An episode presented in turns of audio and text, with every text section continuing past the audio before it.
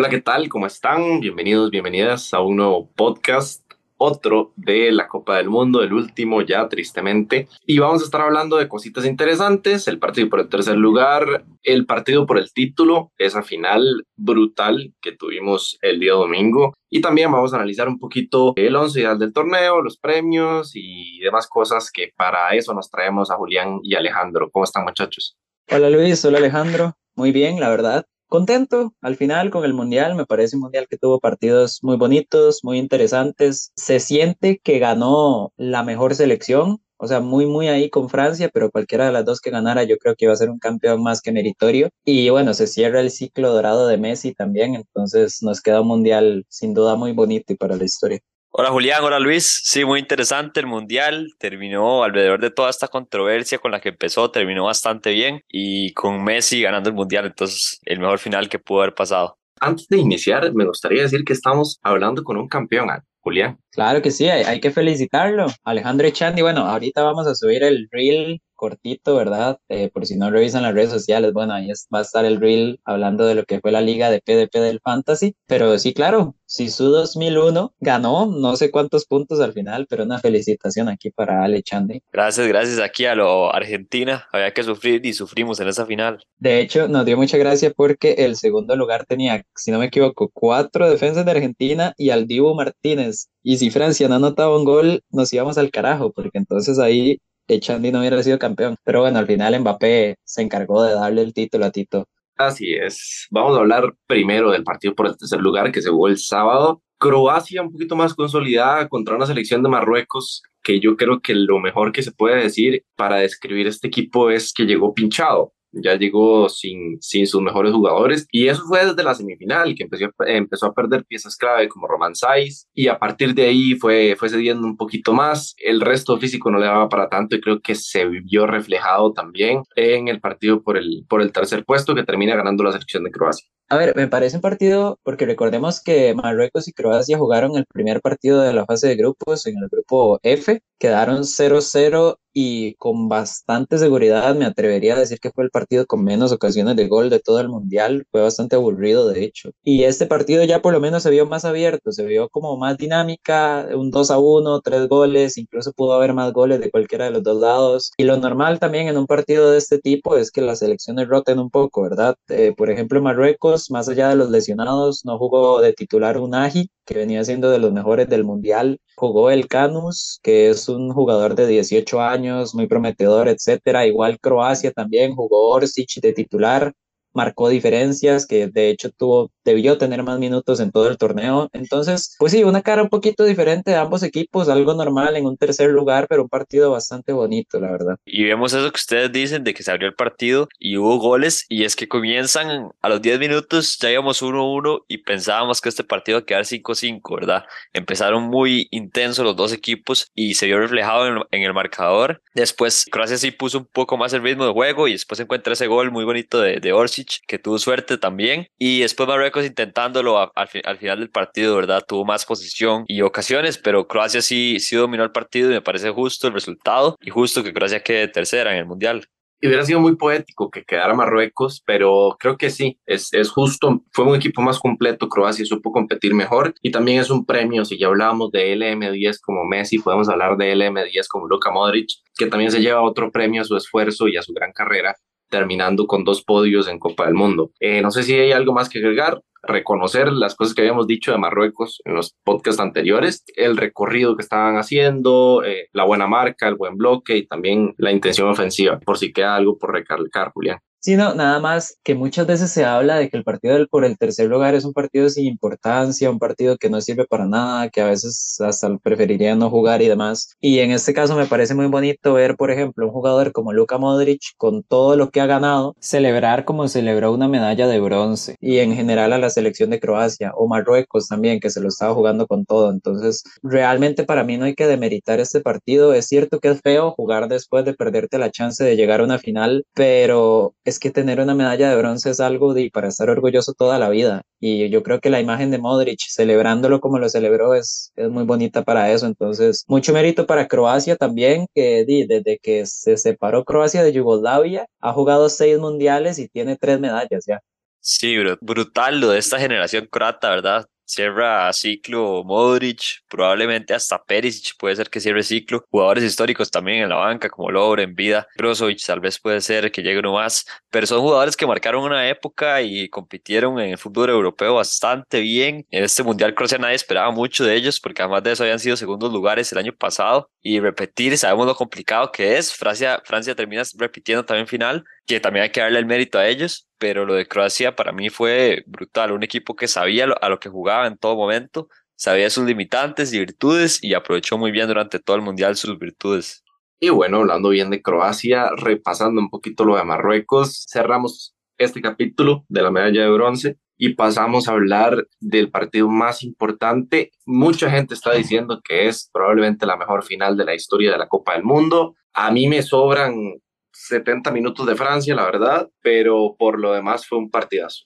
Yo creo que de esto se tratan las finales del Mundial, de las emociones que generen. O sea, es que al final, cuando uno ve una final, obviamente es bonito ver un buen fútbol, ver dos equipos, no sé, bien trabajados, pero al final de cuentas las finales uno lo que quiere también son emociones y eso me parece que sí tiene que ser la mejor o de las mejores. Obviamente, y nosotros estamos muy, muy jóvenes, eh, no hemos visto muchos finales, pero es que esta fue como una montaña rusa, digamos, para los dos países. O sea, estoy seguro que en Francia, por 80 minutos, tiene que haber sido un cementerio eso, o sea, totalmente en silencio, nadie hablaba, nadie nada, y de repente Mbappé le da la vuelta, no sé, me imagino cómo tiene que haber estado la gente en Buenos Aires, ahí en el obelisco, por ejemplo, vueltos locos, después callados, después llorando, y etcétera, etcétera. Entonces, es cierto que uno viene a analizar fútbol y demás, pero muchas veces el fútbol es es un deporte totalmente de emociones. Y, por un momento, por 80 minutos, Argentina tuvo una final perfecta, que ahorita sí podemos analizar la parte más táctica de eso, pero como digo, en cuestión de dos minutos la historia cambia totalmente, Francia pasa a tener toda la iniciativa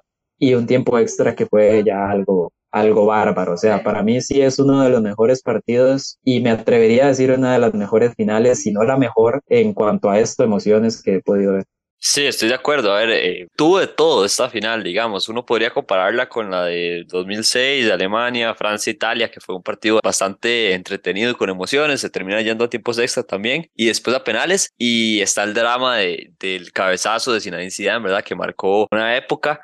Pero este partido tuvo demasiados goles. Argentina jugó un partido perfecto por 80 minutos pero el problema es que del otro lado estaba Mbappé y como estaba Messi para Argentina, estaba Mbappé para Francia y Mbappé demostrando que va, va a ser uno de los mejores de la historia y va a romper todos los récords. Eso es lo que le tengo miedo de, de, Mbappé porque ya, ya los del Mundial prácticamente que los tienen en la bolsa mientras no se lesione y ahorita cuando arranquen Champions va a ser brutal el legado que va a dejar y lo de Messi también de otro planeta, ¿verdad? El mejor de la historia se abren muchos, muchos debates a partir de la final y yo creo que eso es muy, muy importante, pero tal vez la parte individual la dejamos para el final. En la parte colectiva muy bien, porque Argentina, eh, ahí estábamos comentando en el grupo que Argentina era muy probable que se fuera con el marco en cero y a partir de ahí Deschamps empieza a hacer cambios. Bueno, primero, en el primer tiempo saca saca a Dembélé, que está teniendo un partido pésimo. los cambios uno los ve y uno dice que, que el más está loco, digamos, que Deschamps está haciendo unos cambios sin sentido, pero bueno, hay que decir que le salieron muy bien, por razones diferentes, pero le terminaron saliendo. Y no, en el segundo tiempo, cuando pensábamos que estaba loco, pues saca a Teo Hernández, mete a Camavinga de lateral y saca a Griezmann y entonces ya pensamos, y sí, ya Francia se quedó sin nada, porque ya se quedó con Mbappé y los que lo acompañaban. Y ahí es justamente donde resurge Francia, porque termina atacando con cuatro hombres en la delantera y le hace mucho daño a Argentina porque los de llegada obviamente quedaban un poco más libres y ahí tenía más oportunidades Francia. Y bueno, Mbappé te emerge como líder, como superestrella, como jugador icónico. Se convierte en el jugador con más goles en finales del mundo es el único que tiene cuatro goles en finales del mundo, el segundo único que tiene hat-trick, y bueno, ya eso es mucho decir. Y Argentina, algo a rescatarle es que estuvo sufriendo mucho en los, en los partidos, tal vez contra Países Bajos, por ejemplo, Australia, incluso en, en este partido de finales del segundo tiempo, básicamente estaban pidiendo al árbitro que pitara porque ya caía el tercer gol de Francia y los dejaba fuera. En el tiempo extra, bueno, se vuelven a poner por delante y Francia ahora a empatar y esa tensión de nuevo. Y es un equipo que sabe responder muy bien a eso y ahí emergen figuras muy, muy puntuales. Y en este caso, a destacar también lo que hace el Dibu Martínez para Argentina, de esas atajadas que te ganan finales del mundo y también en los penales, que ya sabemos que es garantía.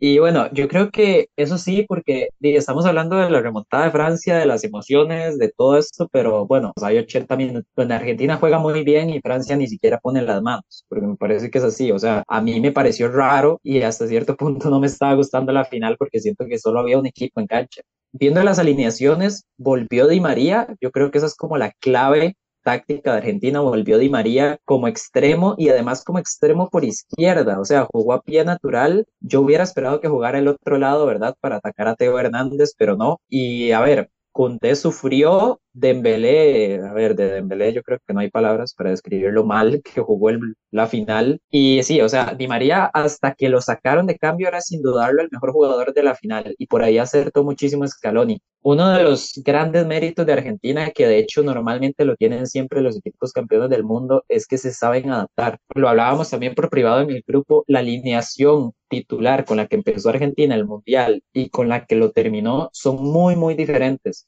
Y eso lo que demuestra es que Scaloni, por un lado, es un entrenador que se quita el orgullo de encima, por decirlo así, admite que se equivoca, admite que hay cosas que debe mejorar y ajusta al equipo. Enzo Fernández, Alexis McAllister, Julián Álvarez, por ejemplo, no eran titulares al inicio del Mundial. Jugar línea de 5 contra Países Bajos, jugar 4-4-2 contra Croacia, meter a Di María de vuelta en la final. O sea, son ajustes que le funcionaron a Argentina, que por eso logra tener estos resultados y en este caso lograron frenar a Francia y prácticamente por todo el partido hasta que apareciera Mbappé. Y otra de las claves, ahora sí, para darles la palabra a ustedes también, y todos hablamos de Mbappé en Francia, sobre todo del partido que está haciendo, pero a lo largo del Mundial y de los podcasts nosotros veníamos diciendo, el jugador importante de Francia es Antoine Griezmann y, y Argentina lo anuló la verdad, hay que decirlo, Griezmann en la final pasó totalmente desapercibido y por ahí también me parece que se explica mucho el buen partido de, del albiceleste. Hay dos caras de la moneda, ¿verdad? Scaloni le gana la partida de Champs en el once inicial, en el planteamiento del juego por 80 minutos, pero de Champs le gana a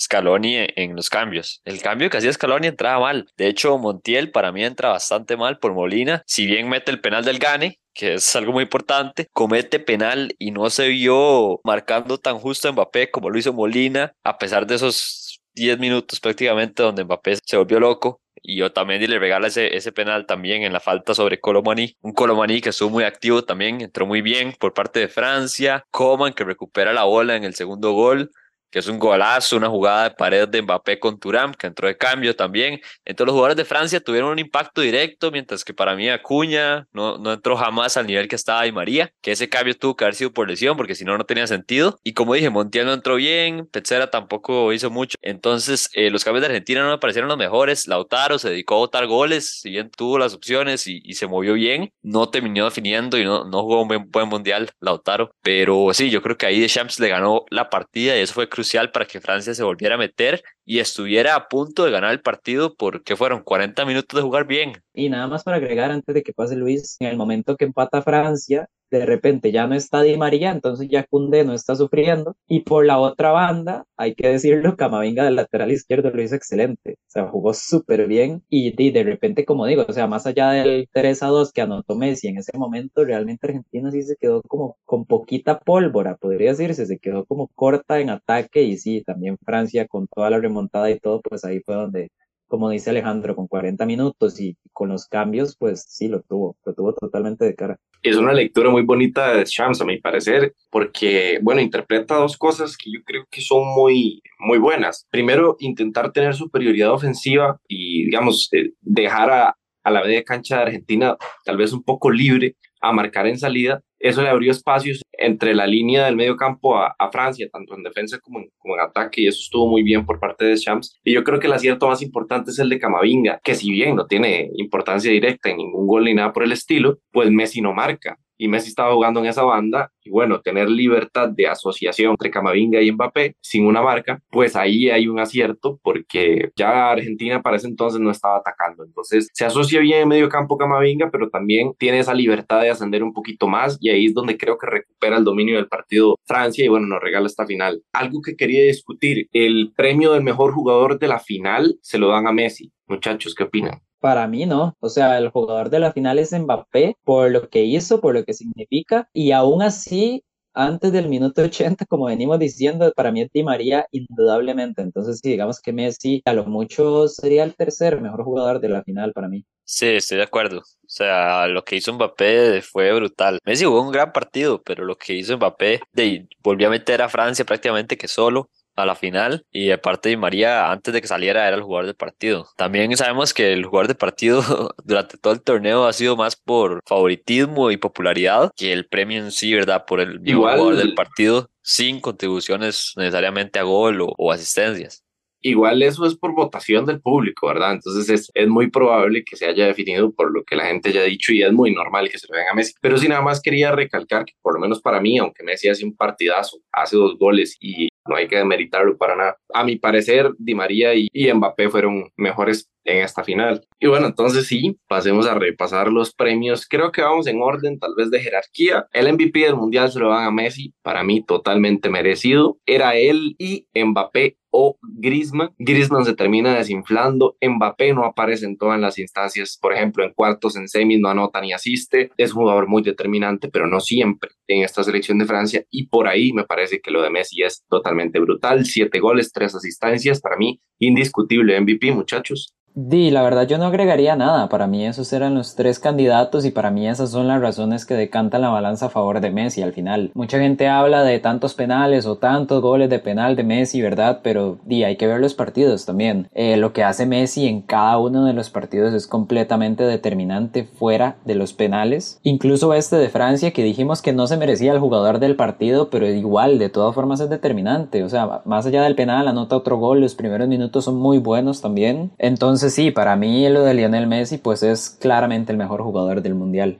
No hay forma de quitárselo a Messi, vemos que en el 2014 lo ganó cuando perdió la final contra Alemania y había metido cuatro goles y una asistencia y no había metido ningún gol en fase de knockout, entonces crucial lo de Messi que metió en, cada ronda del mundial y eso es un nuevo récord también. Mejor portero está un poquito más discutido. Yo me quedo con el Diego Martínez creo que no es el que tuvo el mejor desempeño en todo el mundial. Le anotaron mucho en cuanto a remates recibidos y anotaciones. Sí tiene un, registro no tan positivo, pero lo vital que fue para que Argentina fuera campeón del mundo es lo que termina decantándolo. Las dos tandas de penales, en las dos fue figura y esa tajada y no solo esas, sino otras importantes también en el cierre de los partidos, sobre todo en los momentos indispensables para Argentina. Ahí estuvo respondiendo y creo que eso es lo que decanta para mí que el Dibu sea el portero del torneo. Yo me voy por Dominic Livakovic, sinceramente. Y va de la mano con lo que dice Luis. Es cierto, el Dibu fue fundamental, pilar en los momentos importantes, llámese la tajada Randall Colomwani o los penales, obviamente, pero Livakovic me parece que se le exigió más, trabajó más para Croacia. De hecho, en el partido contra Brasil hizo 11 atajadas, que ya eso yo creo que es mucho más de lo que hizo el Divo en cualquier otro partido. E igual fue importante en tandas de penales. Es cierto que no la final, ¿verdad? Pero, pero igual me parece que Livakovic, en mi caso, es el portero del, Mundial. Y por mi parte, yo voy con el Divo. Estaba entre Livakovic y el Divo. Creo que no había discusión en ningún otro era difícil meter a Ono porque no tenía ni la cantidad de atajadas de Livakovic ni tanta importancia hasta la final como el Dibu. Y lo del Dibu para mí brutal porque además de eso el líder que es. Entonces no lo pude quitar de este podio por la importancia que tiene en el título de Argentina. Ahora vienen dos premios que me llaman mucho la atención los podemos hacer en combo. El jugador joven del torneo y el jugador revelación. Para mí el jugador joven es Enzo Fernández hay que hablar de otros que probablemente vayan a hablar ustedes, si no es que tienen a Enzo, y por ahí les dejo la chance, si no, ahí lo comento después. Pero para mí Enzo es en cuanto a importancia, en cuanto a influencia y en cuanto quizá a perfil, como llegaba, el que más sorprende y, y el que lo hace mejor y el que es más determinante para su selección a fin de cuentas, y por eso para mí es el jugador joven. Y en cuanto al jugador revelación, me voy con Unagi de Marruecos, el medio centro de el Anguer. Me parece que para este tipo de premios hay que hablar de un jugador que nadie tenga referenciado y a menos de que la gente sea muy observadora, creo que aún ahí nadie lo tenía referenciado. Es un mundialazo, es muy importante para su selección y emerge como un futuro fichaje para casi cualquier equipo top de Europa. Yo estoy de acuerdo con el jugador revelación, el mío también es Acedín Unagi. el de Marruecos, como dijo Luis, juegan en el Anger y es que yo creo que hasta la gente muy observadora se le puede pasar por alto. Es que, a ver, juegan en el Anger, el Anger lleva 8 puntos en 15 partidos de Liga. O sea, es que yo creo que ni siquiera viendo la Liga Francesa uno se dará, o sea, uno pone los ojos en un ágil y aún así hace un mundial brutal, como dice Luis. Entonces, sí, es, es mi jugador revelación totalmente. Esperaría yo que mínimo vaya a jugar a una de las cuatro grandes ligas o un equipo de parte alta de Francia después de este mundial que ha hecho. Pero mi jugador joven, eh, yo no se lo doy a Enzo, yo se lo doy al que para mí fue el mejor defensa de todo el mundial, Josco Bardiol. Tiene 20 años, es un añito menor que Enzo, entonces sí entra en el rango de edad para el premio, que es de 21 años. Para mí simplemente es que fue el mejor defensa del mundial. Es cierto que pesó un poquito el, el partido contra Argentina, sobre todo marcar a Messi, pero fuera de eso, ¿verdad? Y es que no se le puede achacar tampoco el marcar a Messi, yo creo que sí se lo doy a Bardiol. En la parte de jugador revelación está complicado no dárselo a Nagy, creo que es el jugador más, más claro por lo que ustedes dicen, nadie lo conocía y se dio a conocer en, la plataforma más grande del mundo de fútbol que es la Copa Mundial, entonces enhorabuena para él. Y en el jugador joven me voy con Enzo, está muy parejo entre Enzo y Gabardiol, pero se lo doy a Enzo por el partido que hizo en la final, me parece que fue muy importante y, y además de eso un jugador que no empezó, ¿verdad? En el cuadro titular, tras de eso tenía el peso de entrar y marcar diferencia y, lo hizo. Y bueno, después de hablar de el jugador joven, el jugador revelación también, pasemos a analizar el 11. Yo había pensado que era mejor hablarlo por línea, pero eh, sabiendo que probablemente tengamos formaciones diferentes, va a ser un poco enredado para la gente, entonces no sé si les parece que comentemos el equipo completo. Yo armé un 4-3-3, ya dije que Argentina cambió mucho de sistema conforme avanzaban los partidos, pero me parece que el más utilizado es el 4-3-3 y Francia, de hecho, todo el torneo lo jugó en 4-3-3, entonces me fui por ahí. El portero, ya hablé de Livakovic, los cuatro cuatro defensas, Hakimi, el lateral derecho, Otamendi y Bardiol, los defensas centrales. El lateral izquierdo, Teo Hernández, eh, eso sí, más flojo que los otros tres, pero bueno, el lateral. Eh, en media cancha me quedo con Amrabat de Marruecos, Antoine Griezmann y Enzo Fernández. Y en delantera, Kylian Mbappé, Lionel Messi, no hay nada que explicar por ahí. Y me costó mucho elegir al delantero centro, al número 9. Al final me decanté por, por lo que fue la final, básicamente, eh, por Julián Álvarez en lugar de Olivier Giroud. Que Giroud jugó, pues bueno, solo 40 minutos de la final, no hizo casi nada. En cambio, Julián sí tuvo mejor partido y bueno, lo elegí para completar mi 11. Y mejor técnico del mundial también, que eso se me olvidó. Eh, aquí yo creo que sí está muy interesante. Hay dos candidatos bastante grandes, Scaloni o Regragui para mí cualquiera de los dos se justifica y lo merecería, pero el mejor técnico del mundial por lo sorprendente y lo increíblemente trabajado de Marruecos es Regragui. Yo iba a decir mi 11, pero Julián ya lo dijo y me copió el técnico, entonces pues no digo nada. Lo que pasa es que yo armé una 4-2-3-1 y puse a Griezmann un poquito más liberado de opciones defensivas, ahí como volante creativo. Es el mismo 11. Bueno, yo en, en, el portero tengo el cambio por el Dibu. De la ah, bueno, sí, sí, yo, ah, sí, sí, una pausa.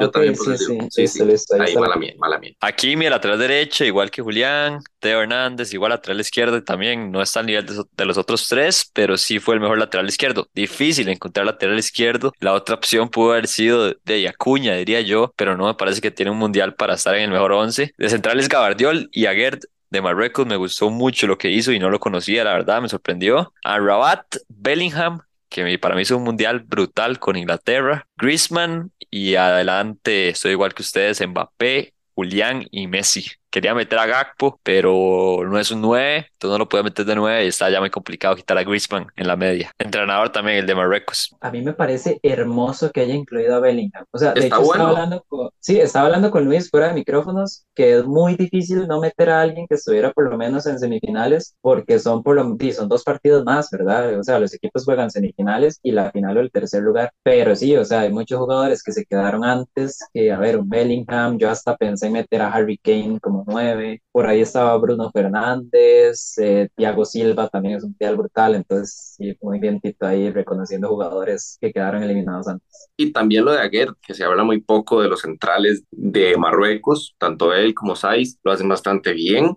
reconocer el trabajo de, de Gakpo, de Bellingham, de Kane, de Thiago, de jugadores como Modric, que se quedan tal vez un pasito, como Perisic, que ya lo comentamos en el podcast, y lo de los porteros de Marruecos y Croacia, también es algo algo muy a tener en cuenta. Y habla también de lo disputado que estuvo el Mundial. Caballeros, un placer cubrir un Mundial con ustedes.